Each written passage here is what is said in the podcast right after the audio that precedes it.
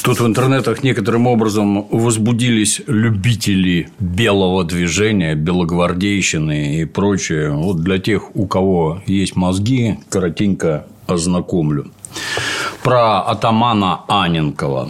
Аненков принадлежал к кучке казачьих атаманов, главной целью которых было удушение советской власти и восстановление царского строя. Внук известного декабриста, он не пошел по стопам своего деда, а стал жестоким палачом и карателем русского народа. Происходивший из аристократической дворянской военной семьи, он окончил Одесский кадетский корпус, Московское военное училище и посвятил свою жизнь службе в казачьих войсках. Убежденный монархист, Аненков мечтал об идеальном государе, наделенном неограниченной властью и твердой волей. И сейчас вокруг нас таких много. После октября Казачий отряд Аненкова, находившийся на фронте, получил приказ разоружиться и направиться в Омск. Аненков нарушил приказ и прибыл в Омск с вооруженным отрядом. Там Совет казачьих депутатов вновь предложил ему разоружиться. Аненков снова не подчинился. С тех пор партизанский отряд Аненкова, так он назывался, стал вооруженной силой контрреволюции. Передвигаясь с места на место, он вел войну с народом, уничтожал революционные учреждения в селах, районах, городах, убивал активистов революции, грабил и терроризировал население. В отряд Аненкова вступали богатые сибирские и семиреченские казаки, бывшие жандармы, стражники, полицейские, разорившиеся мелкие торговцы, искатели легкой добычи, уголовники. Частям своего отряда Аненков давал звучные громкие названия. Черные гусары, голубые уланы, кирасиры, атаманский полк.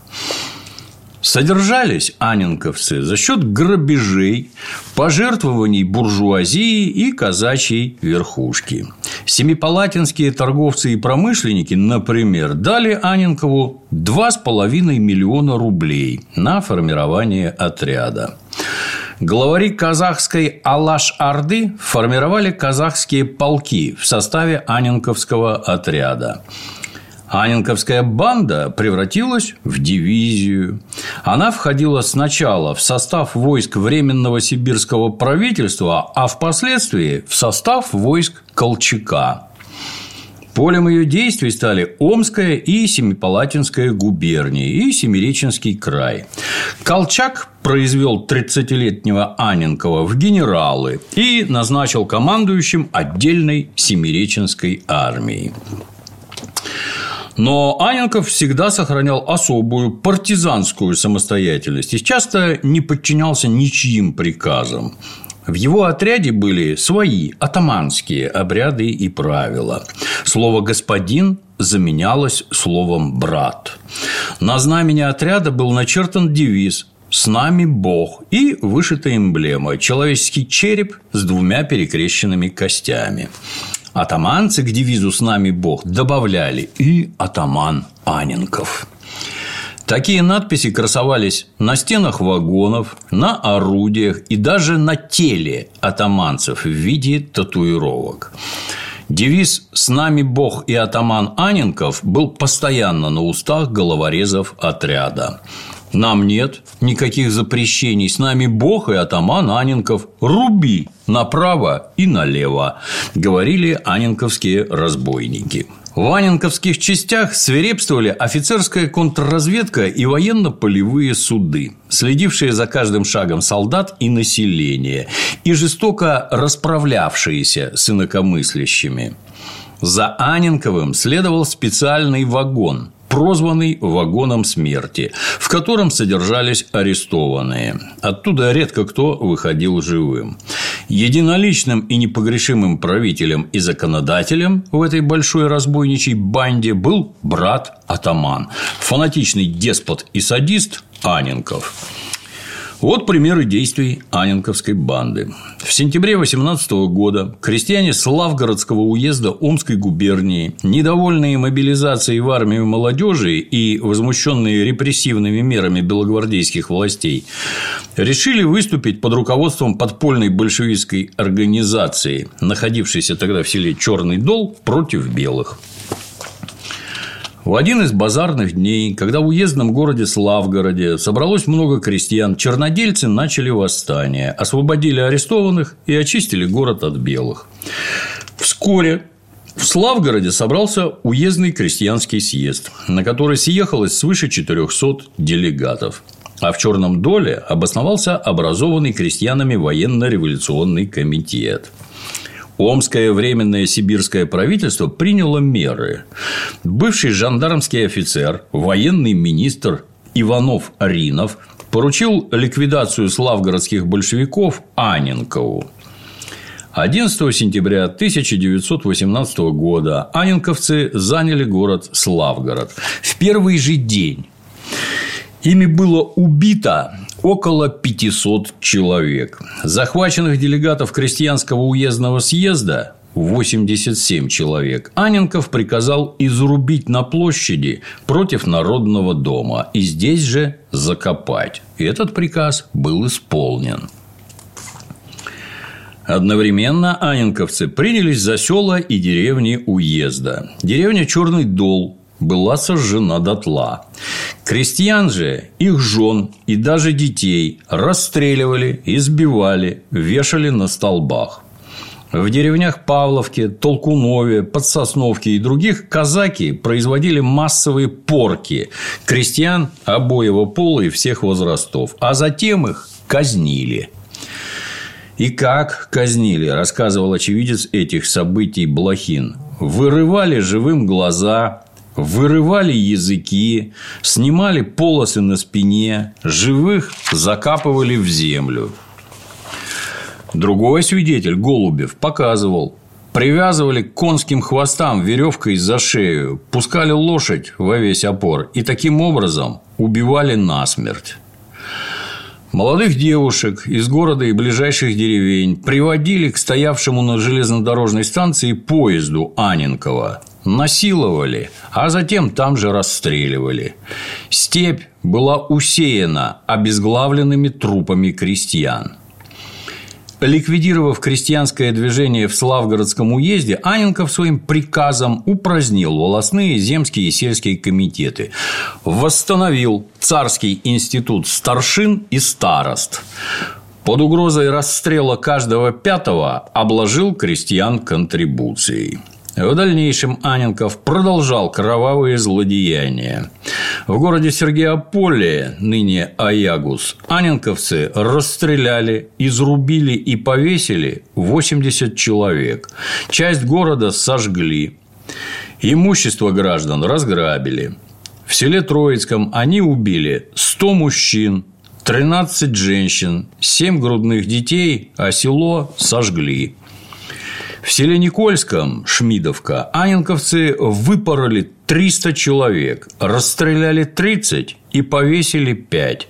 Часть села сожгли, скот угнали, имущество граждан разграбили. В селе Знаменка вырезали почти все население. В начале ноября 1919 года атаман Аненков прибыл с небольшим отрядом в Усть-Каменогорск, где был торжественно встречен отцами города, казачьими верховодами и местной буржуазией. Ему устроили пышный банкет с музыкой. А в это время прибывшие с Аненковым атаманцы явились в Усть-Каменогорскую крепость, в которой содержались арестованные. Они издевались и терроризировали всех заключенных. Некоторых из них расстреляли прямо в коридорах тюрьмы. Наконец, бандиты отобрали группу арестованных 30 человек работников Павлодарского совета и советских работников других мест.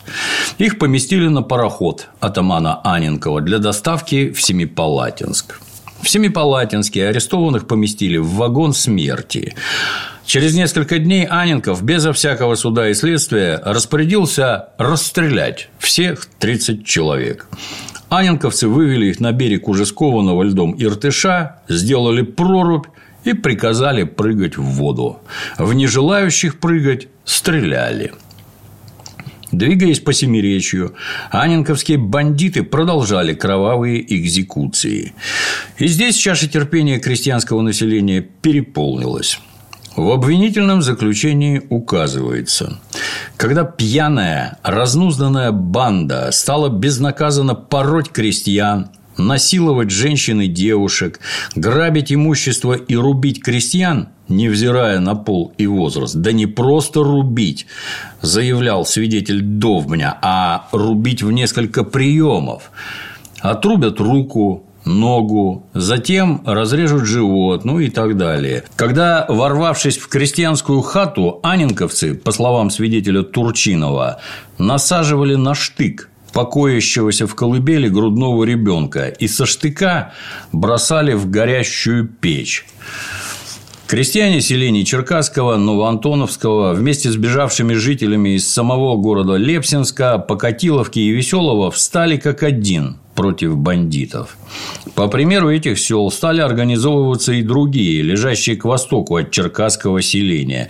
Новоандреевское, Успенское, Глинское, Осиповское, Надеждинское, Герасимовское, Константиновское и часть Урджарского района.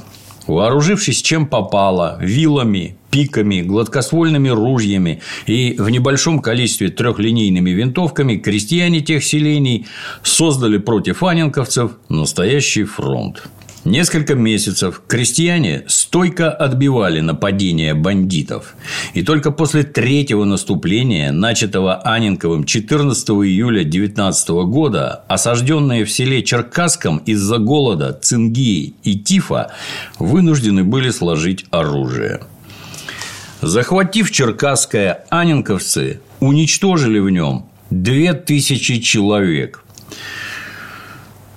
В селе Колпаковка более 700 человек. В поселке Подгорном 200 человек. Деревня Антоновка была стерта с лица земли. В селении Карабулак у Чаральской волости были уничтожены все мужчины. В начале 1920 года отдельная Семиреченская армия, разбитая частями Красной армии, отступила к китайской границе. Аненков собрал здесь свое воинство и заявил им «Со мной должны остаться только самые здоровые борцы, решившие бороться до конца. А тех, кто устал, я не держу. Пусть кто хочет идет назад в советскую Россию». Многие изъявили согласие возвратиться в Советскую Россию, не идти в Китай. А Саненковым остались одни сверхотъявленные головорезы. Тогда потихоньку было отдано распоряжение расстреливать тех, кто собирается в Советскую Россию и не уходит в Китай. Такие жестокие расправы с подчиненными Аненков практиковал неоднократно. Так, в Семипалатинске во время наступления на Лепсинские красные части солдаты бригады генерала Ярушина, влившиеся затем в Ваненковский отряд, отказались действовать против крестьян и стали переходить на их сторону. Аненков решил расформировать и обезоружить бригаду. По его приказу большая часть бригады в количестве 1500 человек, в том числе и офицеры, была расстреляна и зарублена Анинковским полком в непроходимых Аликульских камышах. Наконец, Анинковская банда пересекла китайскую границу и в районе синьцзянского города Урумчи разместилась в Китае. Аненков намеревался продвинуть своих атаманцев на восток, чтобы присоединиться к Семенову. Это свирепствовавший ряд лет на Дальнем Востоке и в Сибири атаман Семенов после гражданской войны бежал в Маньчжурии где возглавил белую эмиграцию и по указанию японской разведки вел подрывную и шпионскую работу против Советского Союза.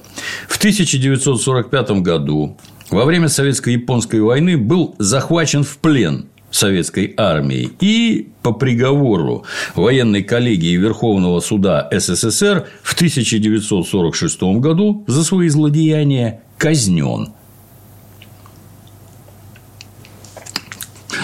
Так вот, Аненков намеревался продвинуть своих атаманцев на восток, чтобы присоединиться к Семенову, а его люди тем временем бандитствовали на китайской земле. И тогда, в 1921 году, китайские власти разоружили атаманцев, а самого Аненкова посадили в тюрьму, где он просидел около трех лет. Только при содействии английских и японских влиятельных лиц его в феврале 1924 года освободили. К тому времени, за три года постыдного пребывания в Китае, Анинковское братство рассыпалось. Многие ушли в белогвардейские отряды, формировавшиеся здесь русскими белоэмигрантскими контрреволюционными организациями. Некоторые пробрались к Семенову, поступили на службу к китайским генералам, ведущим гражданскую войну. Часть возвратилась на родину с повинной. Освободившись из тюрьмы, Аненков со своим бывшим начальником штаба Денисовым, которого он самолично произвел в генералы, с небольшим отрядом 18 человек, в мае 1924 направился вглубь Китая поселился неподалеку от города Ланчжоу и занялся разведением племенных лошадей. В апреле 1926 в советской, китайской и белоэмигрантской печати было опубликовано заявление Аненкова, в котором он просил Всероссийский Центральный исполнительный комитет о прощении. Вслед за этим Аненков, а затем его начальник штаба Денисов прибыли из Китая в советскую Россию. Аненков обратился к своим бывшим партизанам и ко всем белогвардейцам с призывом прекратить антисоветскую борьбу, покаяться перед советской властью и вернуться на родину с повинной. Подобное не было в то время неожиданностью. Советский народ и весь мир знали уже немало случаев раскаяния врагов советского строя, осознавших безнадежность продолжения борьбы. Среди них были и непримиримые ранее политические противники, много лет сражавшиеся против советской власти. Были видные белогвардейские генералы. И все же раскаяние и явка с повинной Аненкова представляли в некотором роде загадку. Что повлияло на Аненкова? Что заставило его прекратить борьбу с советской властью? Как мог надеяться на помилование этот фанатичный, жестокий каратель и усмиритель? Через 40 с лишним лет после процесса были опубликованы данные, которые пролили свет на так называемые мотивы Аненкова. И оказалось, что раскаяние Аненкова было раскаянием особого рода. Ни на один момент после освобождения из китайской тюрьмы Аненков не оставлял мысли о продолжении вооруженной борьбы против советской власти. Из Медвежьего угла, неподалеку от Ланчжоу, где он разводил племенных лошадей, Аненков вел обширную переписку с бывшими соратниками, лидерами русских белогвардейских организаций, действовавших на китайской территории. Он присматривался к белому лагерю, изучал возможности вновь продолжить борьбу, искал в ней свое место, ну, конечно же, подобающее его высокому положению атамана. В Китае в то время существовал ряд белоэмигрантских антисоветских организаций. В интересующем Аненкова русском монархистском лагере действовала тогда шанхайская группа НН, бывшего великого князя Николая Николаевича.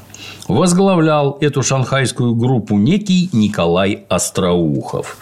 В том же Шанхае существовала и другая монархическая организация – Богоявленское братство под руководством бывшего полкового врача Аненковской армии Казакова.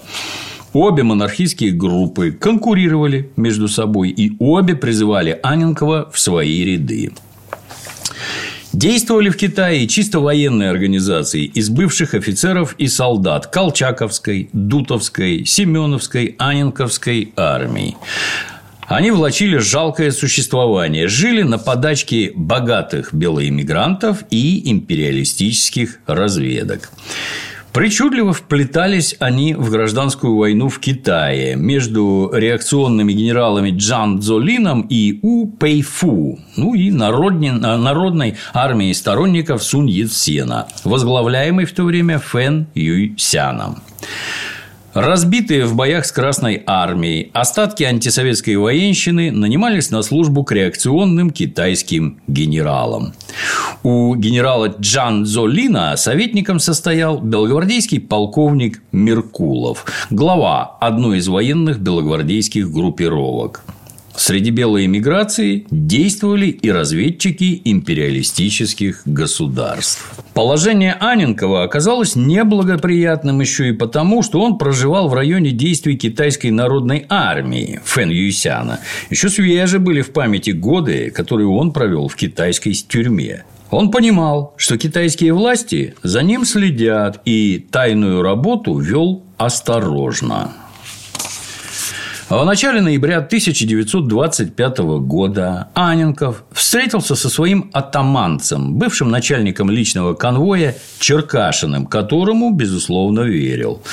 Тот появившись в Ланчжоу под видом закупщика пушнины для английской фирмы, передал Аненкову письмо от начальника штаба русской белогвардейской группы в войсках Джан Золина, бывшего начальника штаба 5-й сибирской колчаковской дивизии Михайлова, действовавшего по поручению Меркулова. В письме содержалось предложение организовать под командованием Аненкова отряд, отряд из русских белоиммигрантов для борьбы с революцией в рядах Джан Золина с перспективой переключения отряда на борьбу с Советским Союзом. Аненков согласился. Свое решение и ответ Аненков изложил в трех письмах, переданных им Черкашину для вручения адресатам. В письме на имя Михайлова Аненков заявил, что согласен взять на себя командование отрядом русских белогвардейцев. Он писал «Сбор партизан и их организация – моя заветная мечта, которая в течение пяти лет не покидала меня. И я с большим удовольствием возьмусь за ее выполнение. Судя по многочисленным письмам, получаемым от своих партизан, они соберутся по первому призыву. Все это даст надежду собрать значительный отряд верных, смелых, испытанных людей в довольно непродолжительный срок. И этот отряд должен быть одним из кадров, вокруг которых сформируются будущие части. В другом письме, адресованном бывшему аненковцу Иларьеву, служившему при штабе Джан Золина, он написал, что получил предложение собрать отряд и поручает ему, Иларьеву, временно им командовать, так как сам он не может за это взяться открыто. Для того, чтобы я выбрался отсюда, писал Аненков, нужно добиться того, чтобы мое имя совершенно не упоминалось в причастности к отряду. Лучше, наоборот, распускать слухи о моем отказе вступать в дальневосточные организации, о моей перемене фронта. Аненков написал еще и третье письмо на имя руководителя монархистской организации «Богоявленское братство Казакова». Впоследствии в УГПУ он так характеризовал это письмо. В этом письме я писал Казакову о моем якобы нежелании вступить в отряды Джан Дзулина и организации отрядов, которые бы впоследствии выступили против Первой народной армии. В случае, если бы Черкашин попал в руки Первой народной армии, то он постарался бы уничтожить вышеуказанные два письма. Письмо Михайлову и письмо Иларию, оставив Третье. Провокационное письмо на имя Казакова. Аненков был хитер и осторожен, но не учел того, что за ним следили не только китайские власти. За ним пристально следила советская контрразведка, заинтересованная в освещении планов белоэмигрантской контрреволюции, которая непрерывно в союзе с китайской реакцией устраивала провокации и диверсии против Советского Союза. Советские чекисты обезвредили Аненкова. Не одно, а все три письма Аненкова, им написанные, им подписанные, искрепленные атаманской печатью, попали не к адресатам, а в руки чекистов. План поимки Аненкова разрабатывался в ОГПУ под руководством Минжинского, начальника контрразведывательного отдела Артузова и начальника иностранного отдела Трелиссера. Решено было заставить Аненкова и его начальника штаба Денисова сдаться советской контрразведке.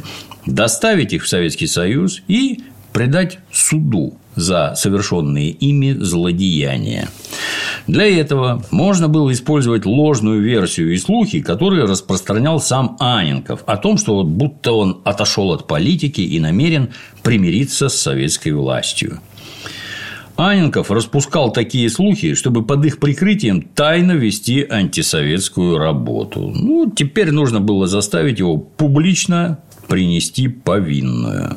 Раскаяние бывшего атамана Аненкова могло бы содействовать разложению белой эмиграции в Китае. Если Аненков явится с повинной в Советский Союз, то его примеру могут последовать и многие атаманцы и лица, среди которых он пользовался авторитетом.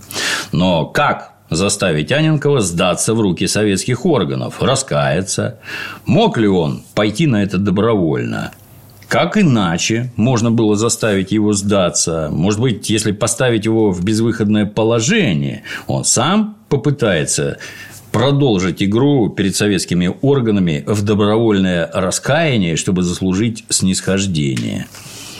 Выполнять Сложный и трудный план поручили группе чекистов во главе со специально для этого командированным в Китай опытным контрразведчиком Лихаренко. В Китае в то время в народной армии Фэн Юйсяна в качестве советников работала группа советских военных специалистов во главе с бывшим командиром червоного казачества Примаковым. Так как деятельность Аненкова, формировавшего белогвардейский отряд для помощи Джан Зулину, затрагивала интересы Фэн Юйсяна, чекисты сообщили свой план захвата Аненкова Примакову, и попросили его договориться с Фэн Юйсяном, чтобы тот пригласил Аненкова к себе якобы для работы и разрешил советской контрразведке в случае надобности задержать его. Все было сделано так, как было задумано. Приехав по приглашению Фэн Юйсяна в его штаб, Аненков через некоторое время был арестован и передан в руки чекистов. Перед ним раскрыли карты, Аненков понял, что находится в руках советской контрразведки и должен нести ответственность за свои злодеяния на советской земле. Ему не оставалось ничего иного, как попробовать сыграть роль добровольно раскаявшегося, а вось это поможет. После того, как он написал упомянутую уже просьбу о помиловании, его под солидной охраной доставили в Москву и там передали в руки советского правосудия. Следствие по делу Аненкова и его начальника штаба вел следователь по особо важным делам прокуратуры РСФСР Матрон. Рассмотрено оно было в Семипалатинске выездной сессии военной коллегии Верховного суда СССР 25 июля 12 августа 1927 года под председательством Мелнгалва. Государственное обвинение на суде поддерживал старший помощник прокурора Верховного суда СССР Павловский и общественные обвинители Ярков, Мустамбаев и Паскевич. Защищали адвокаты Борецкий и Цветков. На суд были вызваны десятки свидетелей из Омской, Семипалатинской губернии и Семиречья. Помимо вызванных по списку обвинительного заключения, по инициативе общественных обвинителей на суде были допрошены еще 90 свидетелей обвинения. Советские люди единодушно требовали уничтожения этого врага народа. Военная коллегия Верховного суда приговорила Аненкова и его подручного Денисова к расстрелу. 24 августа 1927 года приговор был приведен в исполнение. Вот такие замечательные люди представляли белогвардейское движение –